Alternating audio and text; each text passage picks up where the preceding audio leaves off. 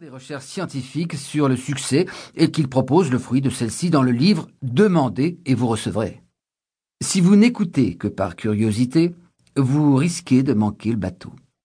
Vous risquez de rater la plus belle leçon qu'on peut tirer de tout le livre, le secret des découvertes qui ont marqué mes nombreux déplacements, qu'il s'agisse de réunions d'affaires dans les plus grandes villes du Canada ou des États-Unis ou de la visite de grottes mystérieuses en Inde.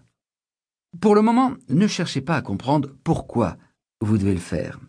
Écrivez simplement trois questions qui vous hantent à propos de votre vie, de votre succès, de vos avoirs, de vos relations, de ce que vous voulez. Demandez et vous recevrez. Vous avez certainement déjà lu cette phrase dans la Bible ou ailleurs. Alors, vous avez demandé quoi en vous levant ce matin? Rien. Vous aurez quoi ce soir en vous couchant? Vous pensez? Et rien, c'est certain. C'est simple, mais c'est vrai. Si vous ne demandez rien de précis, vous ne recevrez rien de précis.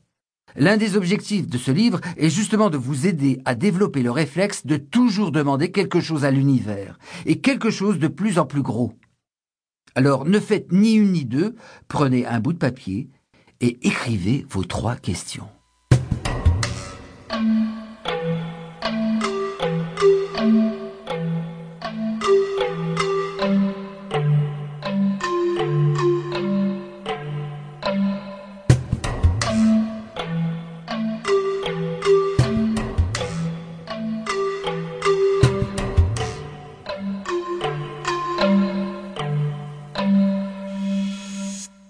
Vous émerveillerez en découvrant la puissance d'une phrase aussi simple que Demandez et vous recevrez.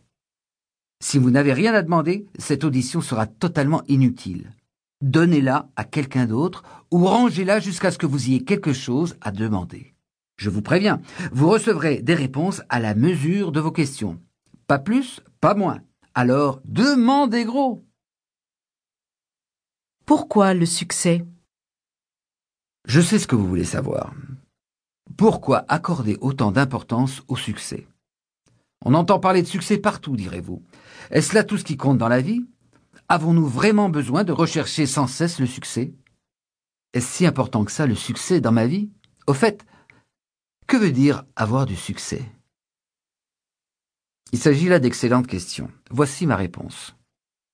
Il est 6 heures. Le réveil sonne. Quand vous avez appuyé trois fois sur le bouton snooze, une petite voix vous dit que si vous ne vous levez pas maintenant, il vous manquera du temps pour prendre votre douche, déjeuner et sortir les ordures. Les enfants habillés, vous atteignez enfin votre vitesse de croisière. Vous sautez dans la voiture, prenez la route, vous vous battez avec le café qui se renverse sur vos vêtements après que vous avez donné un coup de frein subit pour éviter l'abruti qui vient de vous couper. Une fois au bureau, vous allumez l'ordinateur, puis jetez un coup d'œil rapide aux 47 messages reçus dans la nuit. Comme d'habitude, la moitié d'entre eux sont à caractère pornographique ou encore vous donnent la recette qui permet de devenir riche en quelques jours. Vous consultez votre montre, votre agenda et votre to-do de la journée.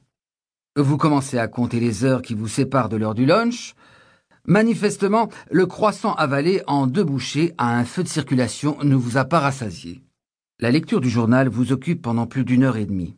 Votre horoscope vous annonce que vous aurez de la chance en amour toute la journée. Enfin, un peu de piquant. Vous faites un petit détour par la salle de bain, histoire de vérifier votre look avant de commencer le travail. Il est dix heures. Pendant votre heure de lunch, vous courez à la banque, vous vous demandez s'il reste assez d'argent dans votre compte pour le paiement mensuel de votre voiture, au kiosque à journaux, vous achetez un paquet de cigarettes et ne vous surprenez même plus de son prix qui ne cesse de grimper. Assurément, le gouvernement a bien compris qu'une taxe de plus ou de moins ne changerait pas votre désir de terminer votre sandwich en fumant devant la porte d'entrée de l'édifice où vous travaillez, parce que bien sûr, on ne fume plus à l'intérieur. L'après-midi, à demi somnolent, vous reprenez distraitement le travail en méditant sur le prochain film que vous louerez au vidéoclub ce vendredi. Vous regardez celui-ci dans votre salon, scotch en main, pour célébrer l'arrivée toujours trop lente du week-end. Il est 17 heures. Vous voilà enfin chez vous.